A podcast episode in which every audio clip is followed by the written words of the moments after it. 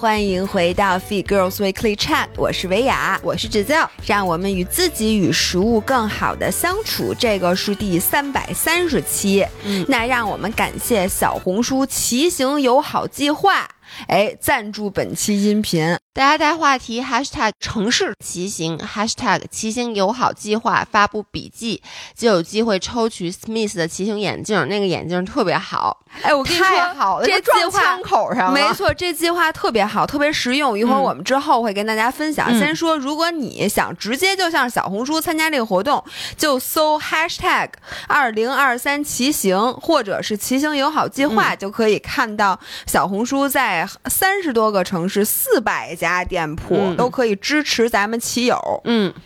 OK，那今天我们肯定是一期关于骑自行车的节目。要什么自行车啊？哎呦，我跟你说，我真是觉得自行车这东西跟我特别的有缘，所以。如果说你现在本身就是跟我们一样有在骑车，然后或者说不是你干嘛呢？我看这柜子上有一个东西，我以为是一只虫子，不是这么五彩缤纷的虫子。我以为是一只花蝴蝶。对，现在嗯姥姥姥爷坐在姥爷他们家万宁的那个卧卧室里面，里面俩人对着一个五梯柜并排靠在床头，对来录这期节目并。且现在已经晚上九点了，然后姥姥说她特别困，可是我说我看到她给我写这个就是这个大纲，我说我有好多关于骑车的故事要分享。我先想说，嗯为什么要现在聊骑车？嗯因为你知道现在又该骑车了吗？我就是 exactly 去年的这个时候入的坑啊。没错，咱们去年四月几号去的那个西藏啊？哎呦，我想不起来就四月，初，对。因为我当时是就是不是因为疫情的一些原因，弄得我整个人有点 emo 嘛那段时间。嗯。然后姥姥就是为了让我散散心，她就跟我说说，哎，我正好要去西藏，就是看那个桃花的桃花节，对，然后说你要不要跟我一起去？然后当时，因为我从小到大接触的自行车仅限于小时候骑车上下学，哎，然后呢，就是后来，然后很多年很多年就没有再骑过车了，因为我上高中的时候，我们家离学校很远，然后就没有骑骑车到不了。对，但我记得那时候你有时候骑车，是不是？我跟你说，我是你是什么时候学会骑车的？我印象中啊，嗯，我上幼儿园就开始骑那个后面带两个辅助轱辘的那种、那种、啊那种小的自行车，就上面还绑那个丝带那种的。然后我上小学就开始骑车上学了，所以我肯定是很早就会骑车。那你为什么空车空这么次？呃哦，因为一会儿会讲我骑一辆丢一辆，骑一辆丢一辆。哎，我也是。所以在我丢了第三辆自行车之后，我妈就说：“猴瑶，你要不会骑车上学了，我可不再给你买自行车了。哦真的吗啊、后来我就变成走路上学了，因为我们家离学校那个距离走路也能到。阿姨，你做的对。因为嗯如果你让侯世尧坚持一直骑车上学的话，他可能用不了等三十六岁就会摔出一身的伤疤。因为某些人骑车，只要这路上有一个坑，他肯定进去。对，我觉得也是因为小的时候就是好像路上也没有这么多车，感觉那个时候骑车没有特别危险。但现在就是因为马路上因为没有那个电动车，对，现在有电动车，所以会稍微那个时候啊，骑车不危险，但是嗯停车危险。对就停一次丢一次，停一次丢一次。现在我感觉，除了咱们昂贵的公路车以外，其他的普通自行车在街上应该已经不至于丢了吧？反正一会儿咱们会讲关于停车的故事嘛。嗯那我这样子就我们从头开始捋吧。嗯，我想先。咱俩，你就说国内，嗯咱们都骑过哪些地儿吧？嗯咱们先给大家捋一捋。嗯先去的西藏，对我去年等于是这个时候公路车入的坑，就是姥姥带我去了西藏林芝。我觉得啊，嗯我一去就去了天花板？因为后来咱们去完西藏，我们又去骑了桂林、贵州，贵州、桂林桂林和贵州，我老分不清。贵州，贵州，贵州，去了贵州。去然后呢？但我现在有什么好吃的？那酸汤鱼，酸汤鱼、黑山猪、瓦斯娃娃，这我都记得，所以这车没白骑。然后呢，后来又去了黄山、千岛湖，那个千岛湖还有婺源这条线。对我是不是就骑过这三次？还有婺源，对，新疆你没去，新疆我没去。对，然后国内你还骑过哪？还有还有那个洱海，哦，对，洱海，对，大理骑过。那你要这么说，丽江我也骑过。啊，丽江你也骑过，对，哎，那你就说说厦门我也骑过。厦门，嗯哦就是哦哦，我我也骑过。哎，你能告诉我，就是你骑过的所有地儿，嗯算上你甭管骑什么车吧，嗯你觉得最漂亮的地儿或者是说你最想再去一次的地儿是哪儿？那肯定是西西藏，林肯定是西藏。对，因为我我现在还永远都记着，就是你哭的那一天，咱们在那个南迦巴瓦啊骑，就是我我我我时常会翻回去翻看那个照片，就有一个有一幕我会。记一辈子，就是当时我们是向着雪山骑，一开始是有云和雾，后来骑着骑着那个云雾就开了开了，嗯然后你就往前面就是雪山，然后两边儿就是那个桃树，嗯然后那个感觉就是你在。奔着雪山，你要骑到雪山里。哎，我现在说还浑身起鸡皮疙瘩，就那个。而且后来我咱不是有些无人机拍的照片吗？嗯，你在骑的时候，你是身临其境的震撼，但后来看那个照片儿，我就觉得特别的神圣。嗯就是看那个照片，而咱们骑的是一条直线，特别的齐。所以后来虽然还去了各种各样的地方，但是所有人都问我说：“哎，你骑过哪儿？”我说：“让，我第一次先去骑了林芝，然后骑了南迦巴瓦。”他们都说：“完了，你怎么一上来就骑天花板 哎，不过嗯我也觉得，就是在西藏你骑车的感觉，嗯就你感觉你整个人是在净化心灵，对，就是你你感觉你不是腿在骑车，你是灵魂在骑车。我真的有种灵魂出窍的感觉。那我灵魂骑车骑哭了是怎么回事呢？给我累的，身体哭了，呃灵魂已经飞到了雪灵魂山。笑了。对，嗯所以我我也是，如果先说国内的啊，就所有的这些景点我排序，嗯我也会把西藏那趟排最前面。嗯我觉得也是因为咱们咱们逆顶峰作案。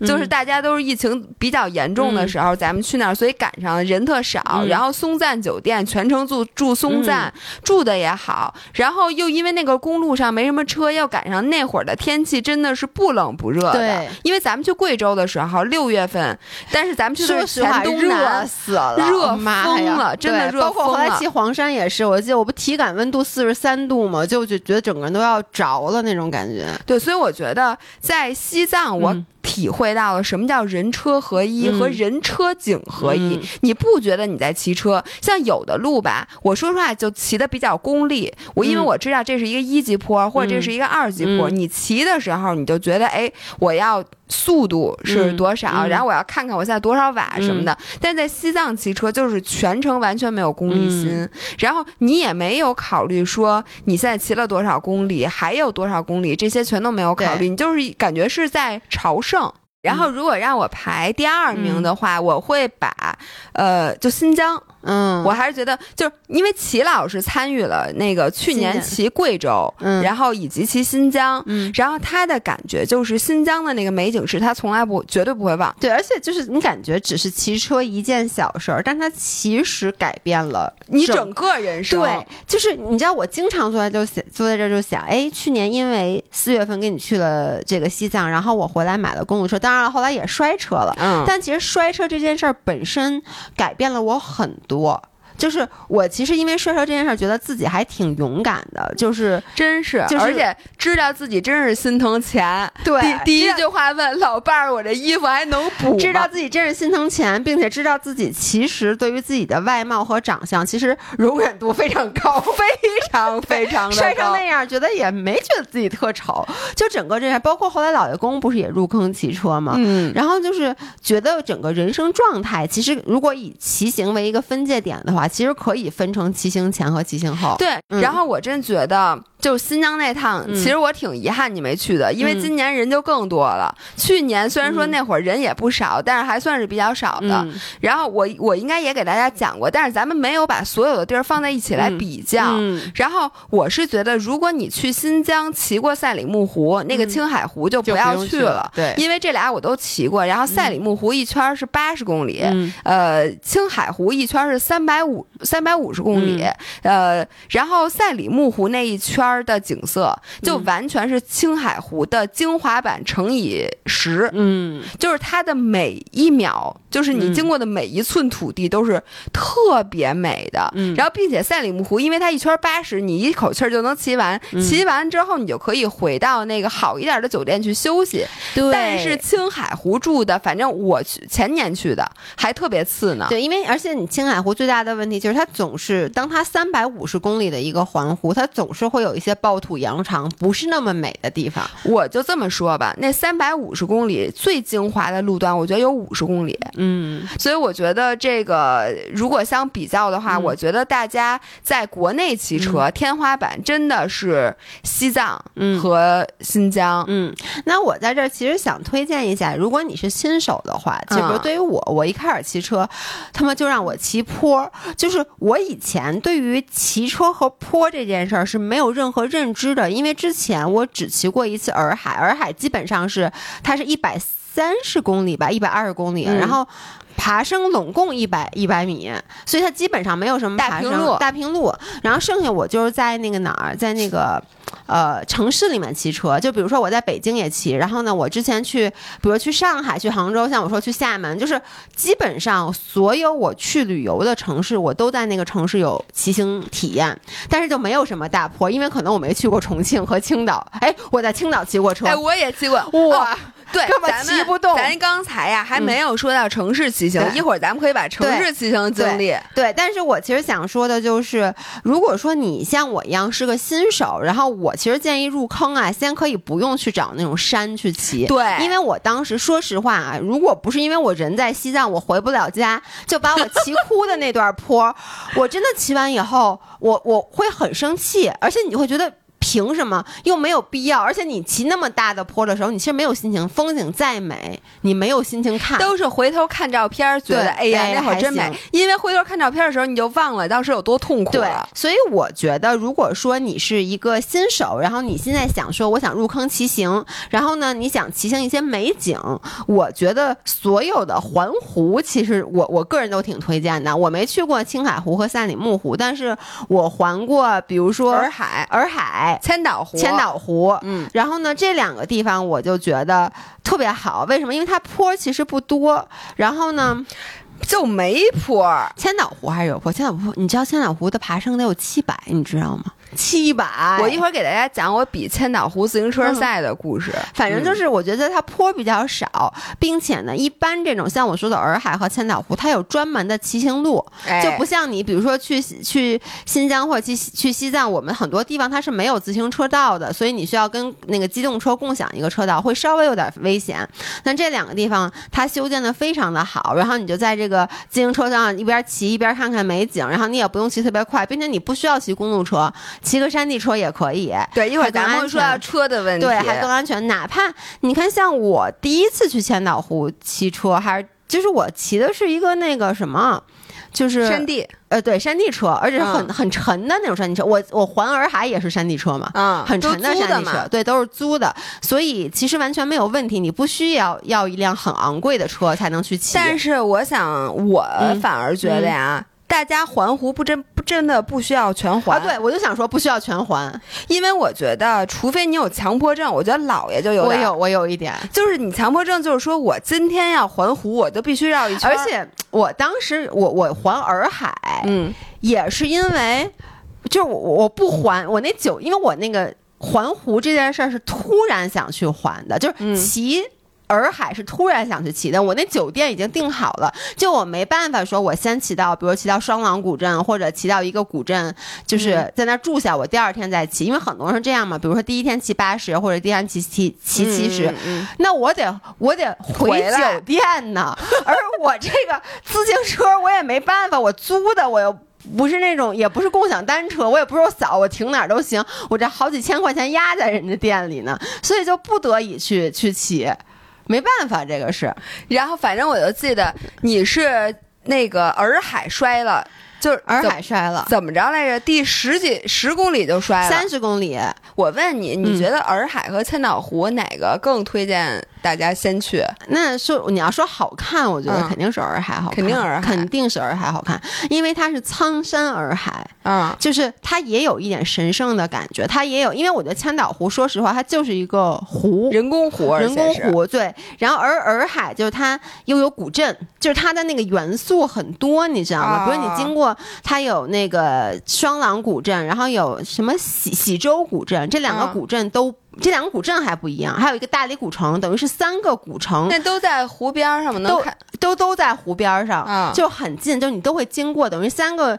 城把这个湖给那这串三个地方可以补给，可以吃饭，可以补给，可以吃饭，并且三个城各有各的特色，它还不是一样的。啊然后大理吃的也比千岛湖多，吃的也特别好，然后呢，而且它有苍，就就你其实左边是苍山，右边是洱海。那车多吗？那它有专门一直都有自行车道。我当时去骑的时候，它中间有一部分在修路，所以有一部分是包土扬长的。但是我的理解，现在应该修好了。哦，因为我想说的就是，如果是那种环湖，我只环过赛里木湖、青海湖和千岛湖。然后像我说的，青海湖太长了，不适合新手。然后赛里木湖呢，它毕竟在新疆，它比较远，就不适合大家周末。比如说你想去骑车，然后我同样也觉得新手比较适合不爬坡的环湖。嗯但是我觉得呢，千岛湖真没劲，嗯，因为我觉得首先因为你没有，你每一次骑千岛湖都很功利，就比赛。对，每一次都是比赛，你没有自，你有没我有我有，我这辈子第一次骑次？第一次骑超过一百公里，就第一次骑长途就是骑千岛湖，然后骑的给我崩溃的呀！因为我当时我给大家讲过嘛，我当时住在千岛湖的洲际，对那洲际酒店是一个山上面，然后我从上面骑下来的时候巨爽，然后绕了一百二十公里的千岛湖。我们当时骑了一百二，其实千岛湖一圈一百四，我不知道嗯怎么做到的。嗯反正骑骑了这个一百二，再回去骑那十公里，我嚎啕大哭。其实那个最后那十公里的上坡，右边就是夕阳，特别特别的美。但是我，然后我不知道为什么我不能欣赏那么长时间的美景。就是环一圈儿，我只有前二十公里嗯是开心的，然后后面一百公里都是越骑越不开心，越骑不越不开心。所以呢，我就我真的建议新手不要上来就给自己定一宏图大志，非得要骑一百。而且你知道，我从来没有一次骑长距离是高兴的，都是一开始高兴。就嗯对于我而且特高兴。对于我来说，我个人一个舒适的距离，我觉得是六十公里以内，我是四十，四十是吗？嗯，就最开始，就六十公里以内。当然了，就是。呃，我我是能就是还看看美景啊，因为我可能骑的没有你那么努力，就是我本身骑的时候也比较佛，然后我发现每次就跟我跑步，只要超过十公里，就不行了。我就崩溃。我觉得我骑车只要超过六十公里，我就会开始没有心思干任何事儿，就是咬着牙，哎呦嘿，加油！油！他妈什么时候是个头啊？啊，就那种，就是那种，就就不行了。所以有时候我就在想，如果你不是一个训练，像姥姥这样，他要为铁三训练，就是我觉得大家也没有必要。其实，比如在城市里骑一骑，随便骑一骑，都是很高兴的一件事儿。哎，对，其实我觉得新手特别适合骑骑在城市里边那种成熟的路线，然后你想停就能停，想打车就能打车，想补给就有咖啡喝的那种，然后真的去暴土扬长的，最开始特别开心那种路，然后就不开心了。嗯然后我还想跟大家说哪儿，还有一个是海南，嗯。然后，因为现在我们人就在海南，然后是前年的二月份，我来海南环岛，然后我想说海南的这块儿，其实我也挺推荐的，而且挺嗯。推荐新手的，因为海南没坡，就是一个五指山，嗯，就你只要就五指山就一天有坡，嗯。然后因为你一二月份，如果你想骑车的话，你基本上也只能是广东啊对，或者海南啊厦门。但是说实话，就是厦门气候跟海南还是不一样的。厦门风很大。厦门一月份还是挺冷的，我觉得。对我那次就是一月份的那边骑，然后我穿的是长，就是长袖里面带绒绒的那种衣服。哦，对对但是海南完全因为它还是热带气候嘛，嗯而且海南这边的整个的这个风光，而且一二月份是那个木棉花、嗯开花的季节，就是我就记得我从那五指山上往下骑的时候，就整个地上掉的都是红色的嗯木棉花，然后那边就是海南的那种牧场。嗯。就是都是一上面是椰子树，嗯。然后底下有水，然后地上是水牛，就那个景色，我觉得就是在中国吧，嗯。只有这儿能，有点像巴厘岛。嗯，对对对，对吧？就跟巴厘岛那个感觉差不多，嗯。而且在海南是酒店的条件是很很好的，嗯。到哪儿都有五星级酒店，然后并且呢，就是有那么多水果，就是只要是补给，就满地都是水果吃什么的，嗯。我觉得那个体验也是特别好就挺适合新新手的。对，我觉得云南其实是不太适合新手的，除了洱海，嗯，因为云南坡特别多，而且云南的路没有那么好。，对我看他们包括像好多比赛，那个格兰芬多格兰芬多就嗯在云南嘛，那就特别著名的什么石板路什么的。就是说实话，如果你不是一个骑行技术很高的人，千万别轻易去尝试。比较虐。对，然后西藏虽然美，但是我觉得西藏的路线也不太适合新手。对，而且它毕竟海拔摆在那儿呢。就如果你是一个对海拔反应比较大的人，你可能会骑得比较难受。我觉得西藏最好是你有一定有点骑行基础再去。像我带姥爷那次是因为赶巧了，嗯就是因为我想去，所以呢，我又觉得姥爷也属于就是平时有氧基础比较好的人，然后得亏姥爷到那儿没高反，对他要是高反了呢，可能也没那么好的对。体验。所以其实原则上来讲，如果骑长途的话，也是尽量就第一，大家不要一上来选择很难度高的线路；第二，我的建议是还是跟着骑行团一起去，有后援车的那种。因为我知道好多人他就说，哎，那我自己比如到当地我租一个自行车，不也能骑吗？但是你知道没有后援车骑长途其实是挺危险的。我我。报了多少次胎，我都数不清楚。我第一我就报好多次胎，你记得咱们有一次在北去北京那个京郊，咱们骑，啊，对，然后那个，先是罗京爆胎了，然后呢，我一看他爆胎了，我说那前面就是那个后援车在前面，我说我去帮你说，我骑了两百米骑到前面，看见高师傅，我喊高师傅，罗京爆胎了，胎字儿还没说完，砰的一下，我的胎也爆了。然后我们俩好不容易把胎穿好了，下去找到姥姥，就跟姥姥说我们俩刚才爆胎了。姥姥说哦，你们俩爆胎了，然后他就接着推着自行车往前走，但是在泥地上。后来我们说，哎，你这前胎怎么也是瘪的？发现你也爆胎了哎。，我第一次就是我爆胎，我都不知道，我都下来推，我都不知道我是什么时候爆的胎。对，像咱们这种自己不会换胎的人，嗯出去骑长途肯定是要那个嗯跟团比较好的。我想给大家讲一个我特别惨痛的嗯经历，你知道。其实我第一次骑嗯长途是什么时候吗？嗯是我在日本，嗯就是我在远在疫情之前，二零一七年可能是。然后我有一天在日本，我当时在出差，然后我突发奇想，我就特别想骑到那个《灌篮高手》那地儿，是横滨吧？应该是。嗯然后。我一看，骑过去应该是，反正来回是大概一百公里吧，差不多。那那个时候你有这种胆量，就是因为我当时身边都是练铁三的人，有好多人练铁三。啊，所以你有朋友一起是吧？对，然后当时呢，就大家在他们眼里就是骑来回是九十公里吧，好像嗯嗯还是就说没什么儿小活儿没嗯关系。然后我们就租了一个在那个就是酒店门口的那种车，就是一个 city bike。然后你知道当时就是那种跟公主车似的，嗯然后那个坐的也挺舒服的。我当时我记得我还直着身子骑的那种，对，直着身子骑的。然后我出发的时候，我那叫一个美，就是我感觉我站在了世界之巅，就是嗯骑车出去玩小学生春游那个感觉。结果你知道吗？我就骑了还没二十公里呢，嗯，还没骑出东京呢，我就已经不行了。就整个从屁股，就首先屁股特别疼，因为当时也不知道什么叫骑行裤，嗯然后整个人就累的，然后又累嗯又饿又冷，然后就放弃了。就完全骑那你有二十公里骑回去的对吧？因为这就跟我黄洱海一样，你那个对呀你这你也不能把车扔在那儿啊。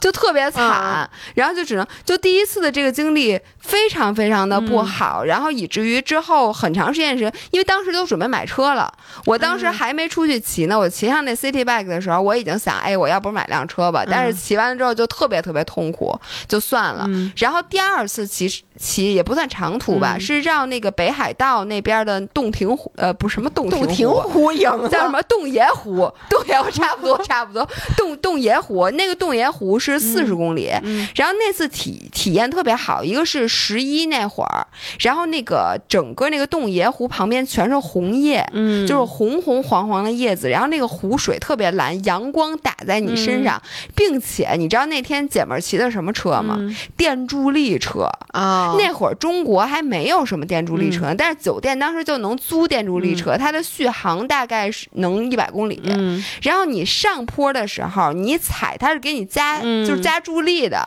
然后下坡的时候，它还回收那个动能。啊带着一点，免得你那个。哇塞，就骑到你知道多开心吗？就是因为你完全不累，然后嗯但是你又是蹬的，因为我觉得完全不蹬，就跟那种骑电动车。嗯，那也没劲那个没劲，对，你又蹬了，但是它有电助力，嗯然后你就觉得我去，那四十公里真的让我深深的种草了车，然后若干年后才买的车，嗯所以我现在想带到第二趴，嗯，就是关于买车的问题，嗯因为最近我又有朋友纠结，嗯就是我到底是买一辆小布这种。对折叠车折叠车，还是买一辆山地车，还是买一辆平把公路车，嗯还是买一辆公路车？现在又多了一个选择，叫电助力公路车。我先讲一下我妈现在骑电助力车的故事啊，嗯就是，呃，我妈搞了一辆闪电的电助力。然后呢，这个电助力车呢，其实我给大家解释一下，它就是它长相啊，就是它那辆啊，现在有电助力公路和电助力山地，嗯。我妈那辆是电助力的山地车，嗯。就是它长相跟普通的山地车一模一样，都是大宽胎，然后前面是那种平把的，然后坐的也比较直的那种车。嗯。但是呢，它里面有一个电池可以充电，然后就像我在上海呃不是在日本骑的那个车是一样的，呃，你不蹬它是不往前走的，但是你蹬的时候呢，你可以选择第一，要不就不开那个电源，那你嗯就是一个正常的山地车，嗯但它比一般的山地车要沉。嗯所以它上坡的时候会很费劲，嗯但是你把那个电助力打开，它分一二三四档。你开一档的时候，就你每往前蹬一下的时候，它有一个滋儿，就是帮你加一点点速度，这样你让你蹬起来特别轻。看你想要多大的帮助。哎，对，然后你可以开到四档，我试过，四档是极速档，嗯然后你就是如果你能保持踏频。呃，比如九十、嗯，你就会，如果他不给你限速，你能比跑车还快哦，四十公里，那他妈比跑车快，一百二。大大家骑不到，你能骑到四十，嗯有而且是上坡的时候能骑到四十。那有点吓人，说实话。对对对，但是你那个就你就得玩命蹬，你就可以跟飞参毛腿儿。可以参加环法了吧？上坡骑到四十。对，然后呢，我最开始呢，我妈，我给我妈这车，我说妈，你下回你就试试这车，嗯我说我把这车给你运海南去，你在嗯海南就骑。我妈还特别不屑，跟我说我不用这个。说嗯我骑我那车好着呢，就我妈不有一平把嗯公路吗？我说妈，你试试。然后呢，我妈一骑上之后特别上瘾，为什么呢？因为原来我妈是见坡死，嗯，就是她骑平路，你看她每天可以骑三四十，但是其实因为她老年人，她毕竟腿没那么大劲儿，对他腿没有肌肉。对，然后她一骑那种陡坡，她就得下来推。嗯所以她其实体会不到真正的咱们骑车的那种乐趣，并且她骑的毕竟慢，嗯，她最多可能能骑到能二十的速度，那很快了。对她体会不到咱们那种你知道吗？就那种追风少年的那种感觉。结果呢，他现在就是真的就是一骑那电助力，嗯首先海南就咱们这个万宁这边那旅游公路嗯不是坡挺多的吗？起起伏伏的。到石梅湾那块儿，然后他就上坡的时候把助力夸一开，然后就把人小摩托车什么的都给超了。人家看一老太太骑一小黄飞车，毛腿儿，对，然后呢就这样，他就没有限制了，嗯嗯。就是他所有的路他不用再嗯考虑，哎呦这个车这个坡多不多嗯。什么的，然后他就完全以他的体力，他能骑一天嗯。一百、嗯。没只要这车的续航是多少，嗯。我的极限就是多少。然后第二，他能在平路上感受到那种巡航的、嗯。高速巡航带来的那种那种乐趣，嗯。就是他骑车的乐趣一下 double 了。嗯。并且呢，人家闪电的销售说特别对，就说齐老师，我告诉你，你有了这辆车以后，你骑车你不怕任何人。你想，原来咱们如果你看去咱们去骑贵州的时候，呃，那会儿我妈还没车呢。嗯对，那会儿她没骑，就我们去骑新疆的时候，然后我妈赛里木湖，因为是平路嘛嗯，她就能骑。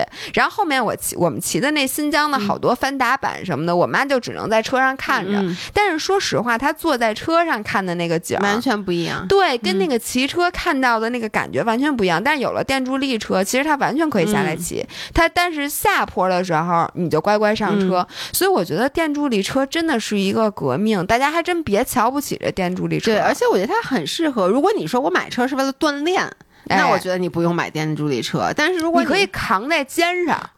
爬，哎，对，但是如果说你你本身就是你。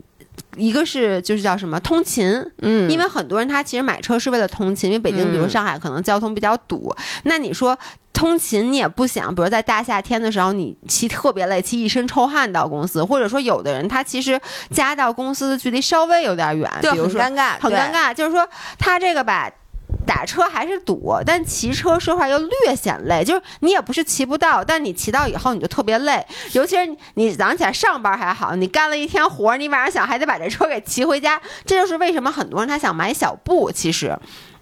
就是他觉得，哎，我可以骑着它去上班，但是我下班的时候，如果我特别累，今天觉得一天特别辛苦，我就打个车把这小布搁后备箱，就是他是这个需求。但是这样子呢，如果感觉咱们是一个电助力车的广告，完全不是啊，完全不是，，但是我就觉得，如果有了这个的话，就是等于它等于给小布就折叠车多了一个选择，嗯因为只要它像你说它的续航在，那你大不了就把续航马力全开嘛，你这样子你自己基本不用花很大的力气就可以去骑它。对，而且我觉得骑游嗯电助力车，你知道这次奇艺今年的团，嗯大家不是弄了几辆试骑车嘛？嗯大家都抢着骑，因为说实话，有的时候你觉不觉得，就是你看景和你骑车有点矛盾？是的，就像咱们去西藏，就好多时候那个景儿特别美，但是因为那特别累。嗯比如说你翻那个咱们翻那打板的时候，骑到四千多，你说那一路上多美啊！就一路看，嗯但是有时候因为你空气本来稀薄，你喘不上气儿，你根本就没有心情看，你就一直低着头骑。对，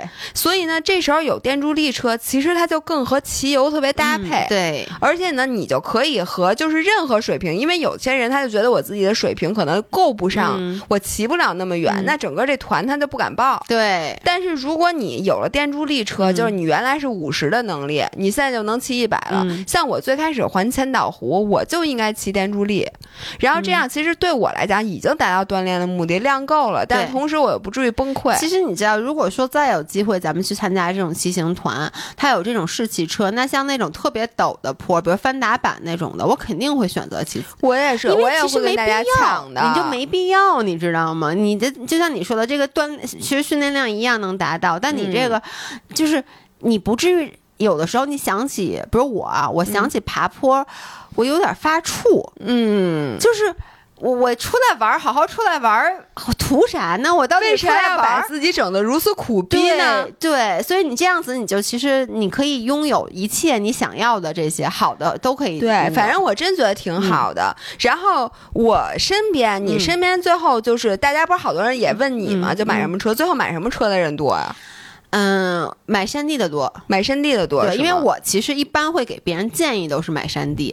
我的第一辆就是我，我这辈子我特别厉害，我这辈子第一辆车，除了我小时候那你说不算自行车的自行车啊，嗯就是一辆山地车。我就问你，我牛逼不牛逼？真酷。我上小学一年级的时候就拥有了一辆跟变形金刚配色很像的山地车，不是黄的吗？不是黄的，是红蓝的，哦哦哦哦，那个，呃，不是大黄那个那个谁，擎天柱，擎天柱，因为呃，是我爷爷原来他。呃在我很小的时候，我爷爷原来在深圳嗯工作，就他外派到那边，所以我爷爷就买了。你知道那时候深圳有一些走私的车还是怎么回事？反正就是那种，因为那时候国内没有那种车，是那种进口的还是怎么我不记得了。反正就是一辆很高级的车。我记得我刚有那辆车，就那辆车刚什么，我爷爷费劲巴叉的把它从深圳运到北京。那个车我我还骑不上去，因为太大了，所以我是后来就是。长大了以后，就好像是二年级还三年级，再高一点的时候才可以骑。我那个车简直了，巨沉，而且我那时候也不太会变速，因为那个时候山地车，说实话也没什么人会骑。啊，就是那个没见过。你，想那个九九九十年代初的时候，其实没有什么人会我都骑山地车。骑。二八那个永久，对，就对于变速这件事儿，我自己也没没怎么闹明白。但这就是我的第一辆车，哦，我不是二八永久，是二十四，对不起，二十四永久。二十四永久，对，但是那就是我的第一辆车，所以后来我再买车的时候，然后姥姥就跟我说，当然我咨询了你半天，你记不记得？嗯。我说我到底问的问题一样的，买折叠车还是买公路车，就是平平把公路，没有想过买公路车，平把公路还是买一个城市车，那种 city bike，还是买一个那个山地车。当时姥姥就问了我的需求，然后我就说，当时我还不想去山里骑呢，我也不想骑坡，但是我特别喜欢，就是在天气好的时候，我和姥爷公原来真的，我们俩天气好，我们俩就骑那共享单车，骑特远。我记得我们俩原来骑到天安门前门，经常，甚至还有一次我们俩试图骑到颐和园，但没骑到。啊，是因为我后来骑到一半，我膝盖特别疼，因为那个共享单车它整个的那个构造对构造不不支持你骑特别对远。，尤其是我记得那共享单车，我选那辆那个座儿还调不了特别高，因为有的不是它就不好调嘛。你得腿窝着更难受。对，但是我就很喜欢在北，因为北京天气好的时候，我觉得没有那么多，我就很珍惜，所以每一次我就和老公骑共享单车。嗯然后他姥姥就说：“那你要这样的话，其实你就可以买山地车。嗯然后呢，我们俩就去，当时去的是捷安特。嗯，然后我们俩一人买了一样，骑回家特别高兴，就也是你知道，就是刚有一辆新车，这是一大家伙那种。然后那两天就骑特别猛，就只要出门，甚至去楼下小卖部买菜，我都要骑着我那个山地车去。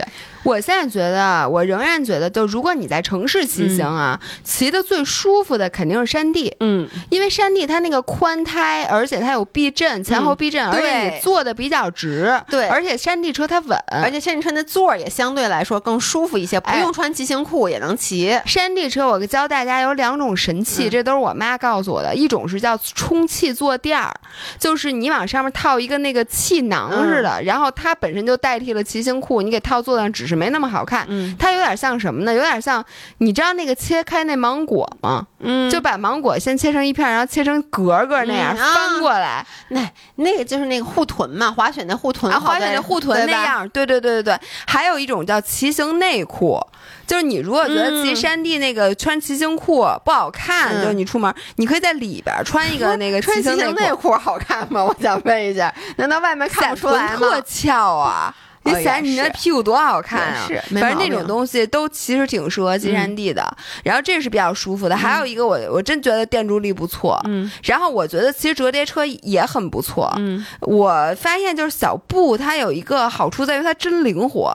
嗯，而且你确实，你要不想骑了，你给它收起来，然后放后备箱里，这个是别的车替代不了，的。这个是最方便的，就是而且它好看。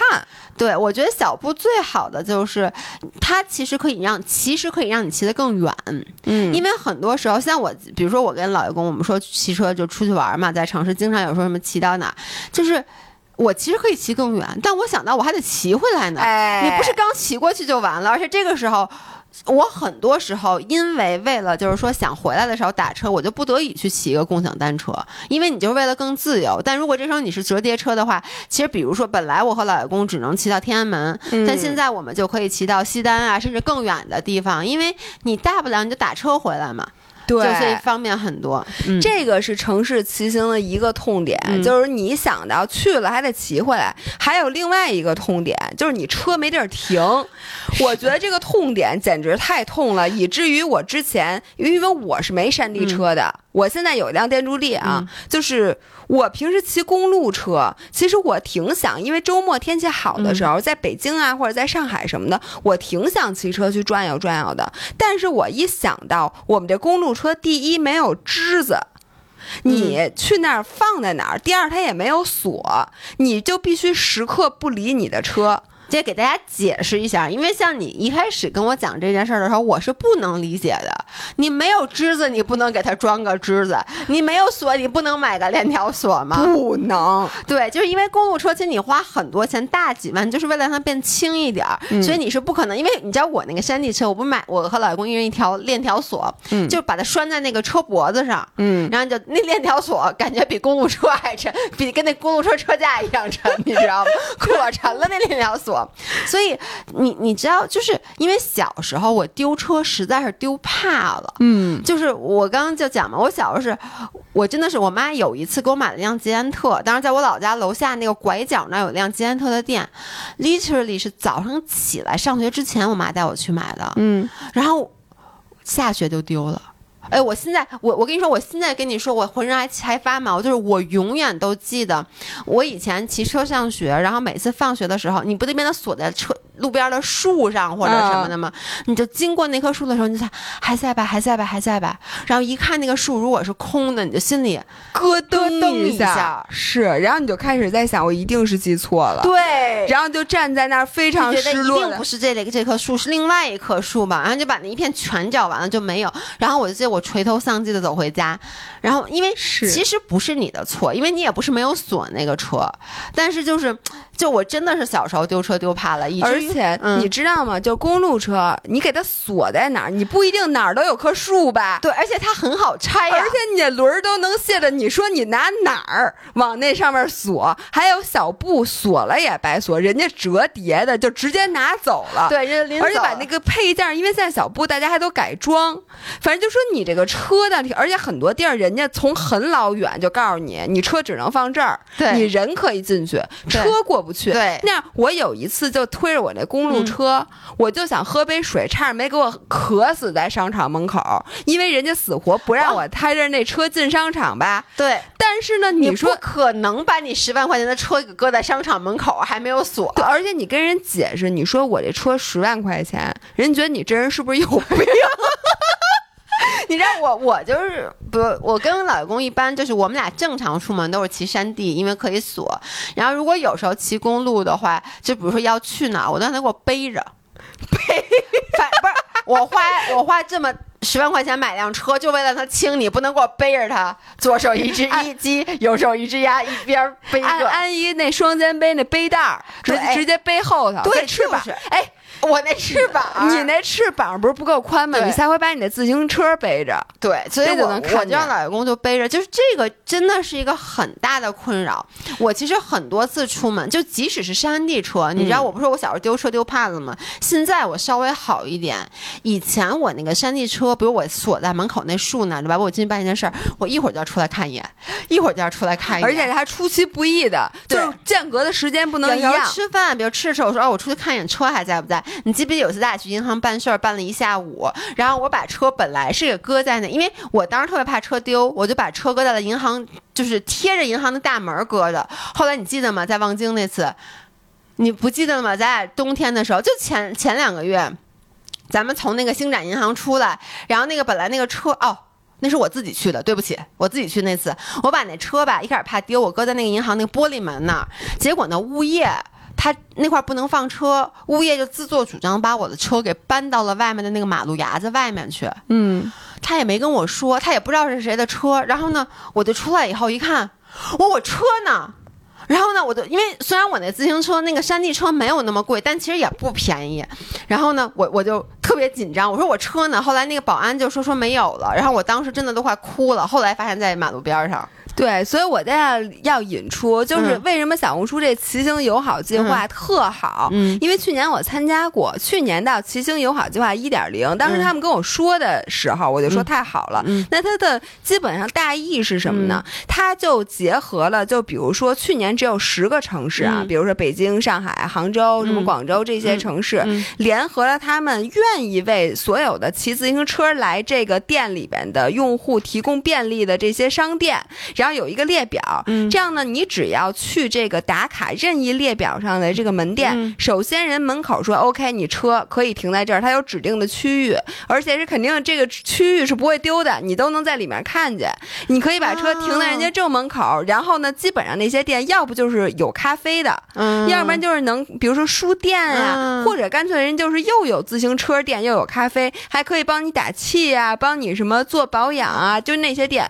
然后去年我肯定是去过，得有三四家，北京的主要是以咖啡馆为主，嗯还有东四的一个书店。嗯那个书店原来我就经常去，但是我那次一去就门口就写着小红书什么骑行友好店铺，嗯然后门口买了崭新的专门搁挂自行车的那个自行车架。然后我就把自行车挂在那儿，对，然后进去就买一杯咖啡，所以也不用锁车。对，不用锁，因为咱也没锁呀。但是它那个等于那个车架，首先那个地方，嗯他们支持骑行友好的店铺，嗯。本身就是你可以直接骑骑到门口的，它不用，比如说哦你搬着上好多台阶儿啊，或者是说在大商场里头嗯。还要坐电梯，没有，就基本都是嗯。沿街的，嗯。而且那些那个 area 基本都是很适合骑车的 area，、嗯。然后你可以直接骑到门口，把车往那车架子上一挂。挂，然后进去点杯咖啡，然后我那正好是一个书店，嗯。那个书店还是那种我就是它是独立书店，里边有很多小众的图书。当天那天正好还有个签售会，嗯我就看见里面很多人就在签售，然后我买了一杯咖啡出来，坐在门口，它门口有那种小蒲团儿，嗯就是在你这侧是放车的嘛，这侧是小蒲团儿。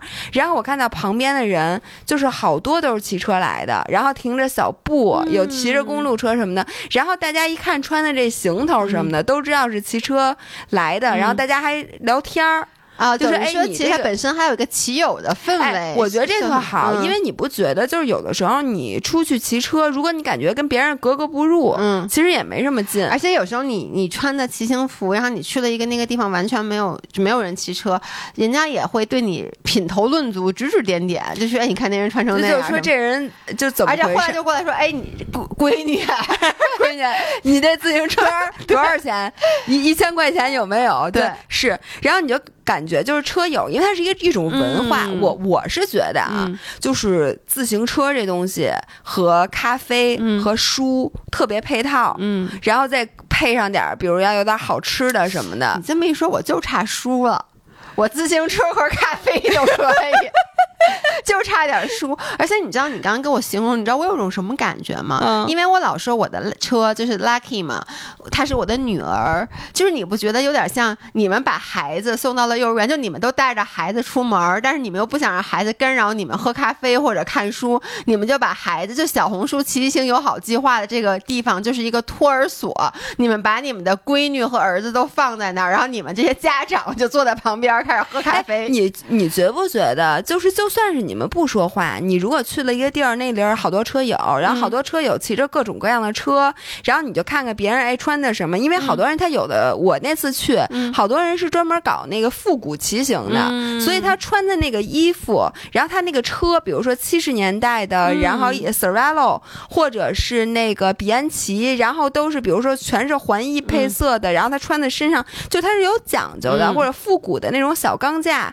或者骑那个小布，比如他邮政绿那配色，你看他穿的，然后背那包什么就特讲究，就你看着他们你就觉得就特好。对，特高兴。对，就特别好。然后我就觉得，所以这个这个计划，那个门店本身是一方面，嗯另外就是认识其他的骑友，这 community 是一方面。对，而且比如有的时候，其实像我是比较幸运的，因为嗯我是你带着我入坑的。但有的人，其实比如像琳琳和罗京，哎他们一开始入坑就是他们俩自己想骑，就去闪电店里买了这个车。嗯那他们可能一开始是没有这个社群的。嗯像我和老爷公之前，我们俩引号的带引号骑了那么多年车，就是我们俩，其实我们俩经常就是一开始买的山地车，我们俩嗯骑去天安门，就看人家都是一群人，就是。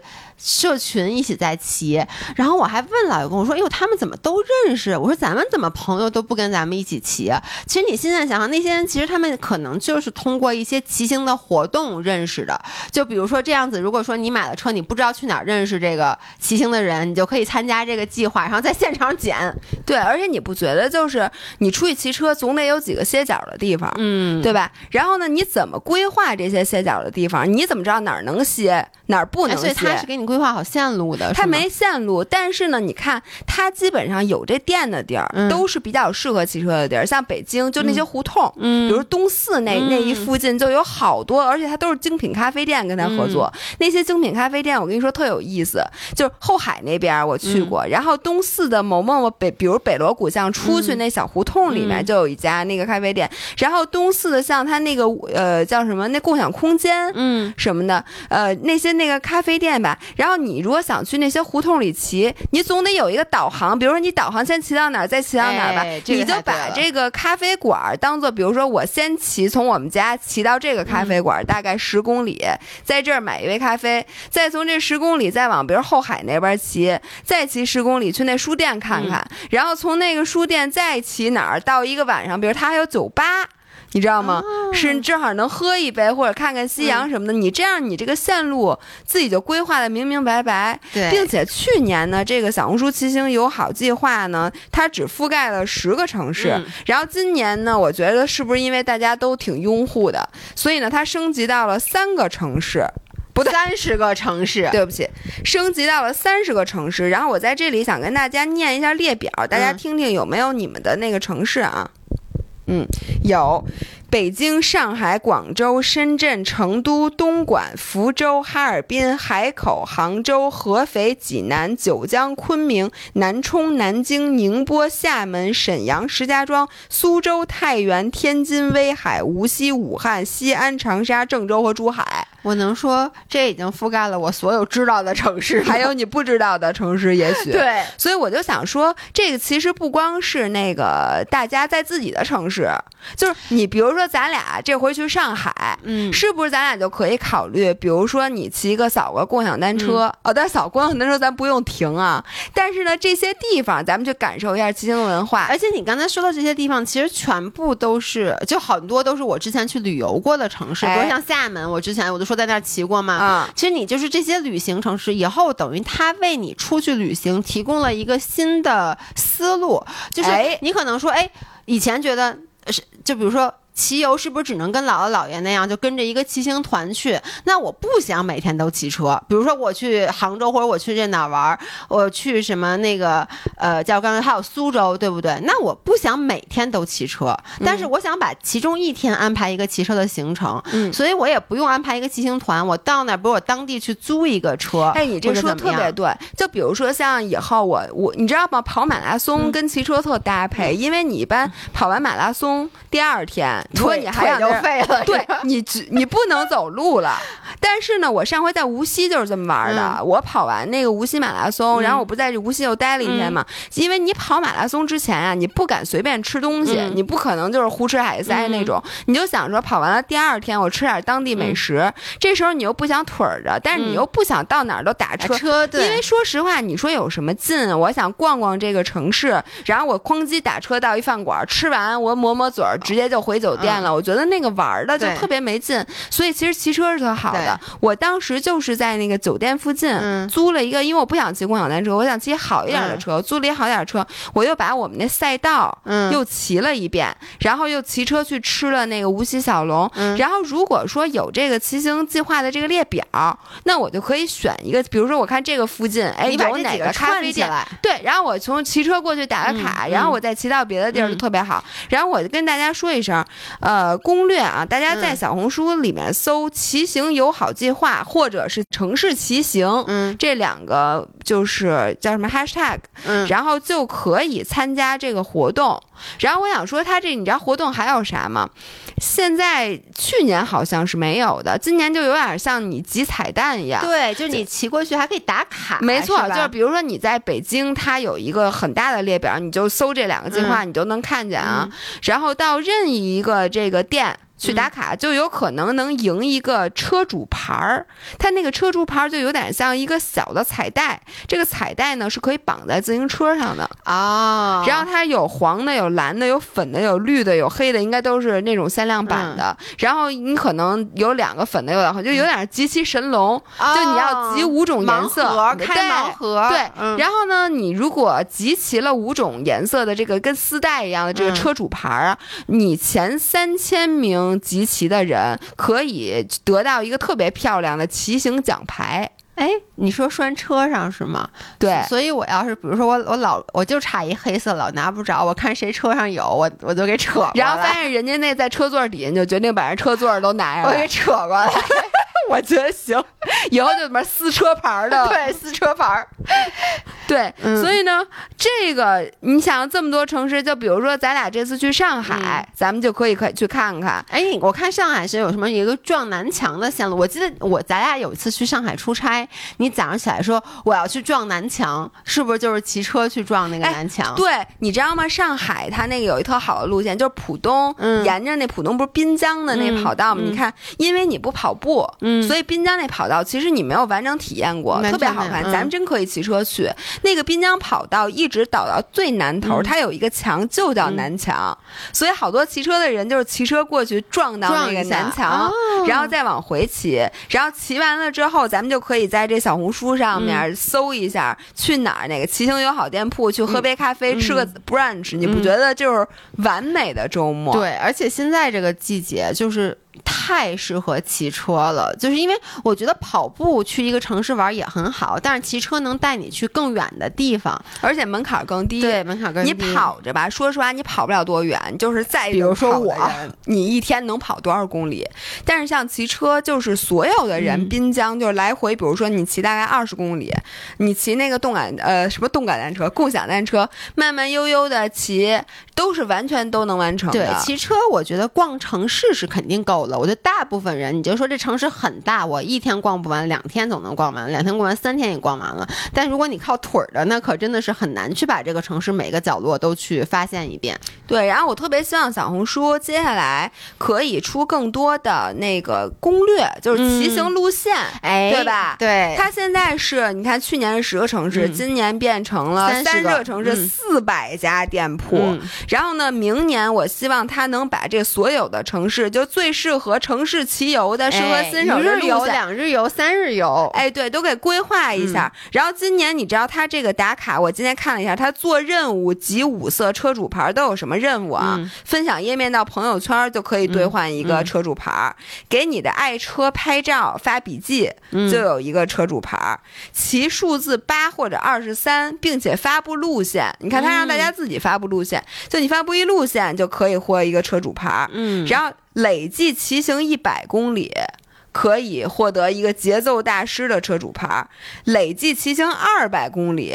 又可以获得另外一个老伴儿，这不就你一天的量吗？一天就给他都集齐了，一天把神龙集齐啊，召唤神龙了。我觉得行。对，骑行一百公里是在四月二十二号开放，然后任务五骑行二百公里是在四月二十九号开放。对。所以呢，如果大家参加了这个友好计划，然后集齐了这个五种车牌的话，希望大家能通知一下姥姥姥爷，然后呢告诉我你车停哪儿了，这样我可以 去撕车牌。对，最后呢再跟大家说一下，春暖花开了，嗯，然后这个跑步呢越来越热了，但是白天呢，尤其是周末出去骑一骑游，然后今年也看看有没有什么就是适合大家出去玩的时候骑的那种骑游路线，我。觉得是特别好，大家也可以在这个我们今天的底呃播客底下给我们留言，就是你骑过哪个路线，就尤其是城市里面的，城市里面的推可以推荐给我们，因为姥姥姥爷其实，在城市里面骑的并没有那么多，我其实特别期待一些很好的城市，就一日游的那种而且咱俩今年是不是该出差了？就出差到哪个地方？你要只有一天时间，你是不是想骑一下那？是的，就比如说像那个成都，嗯，呃，有一个特别好的路线。呃，是那个怎么绕一圈儿，好像就是一百一百公里整，说是把那个成都周围的绕的明明白白的。然后还有呃，是哪儿来着？我有一个被种草的武汉，哎，我这次去武汉，我可能就能稍微骑一骑。请大家推荐给我们，就是你所在城市如果有特别好的骑行路线的话，咱们底下五人可以自己看看。好的，好的，那我们就下期再见，下期再见，拜拜。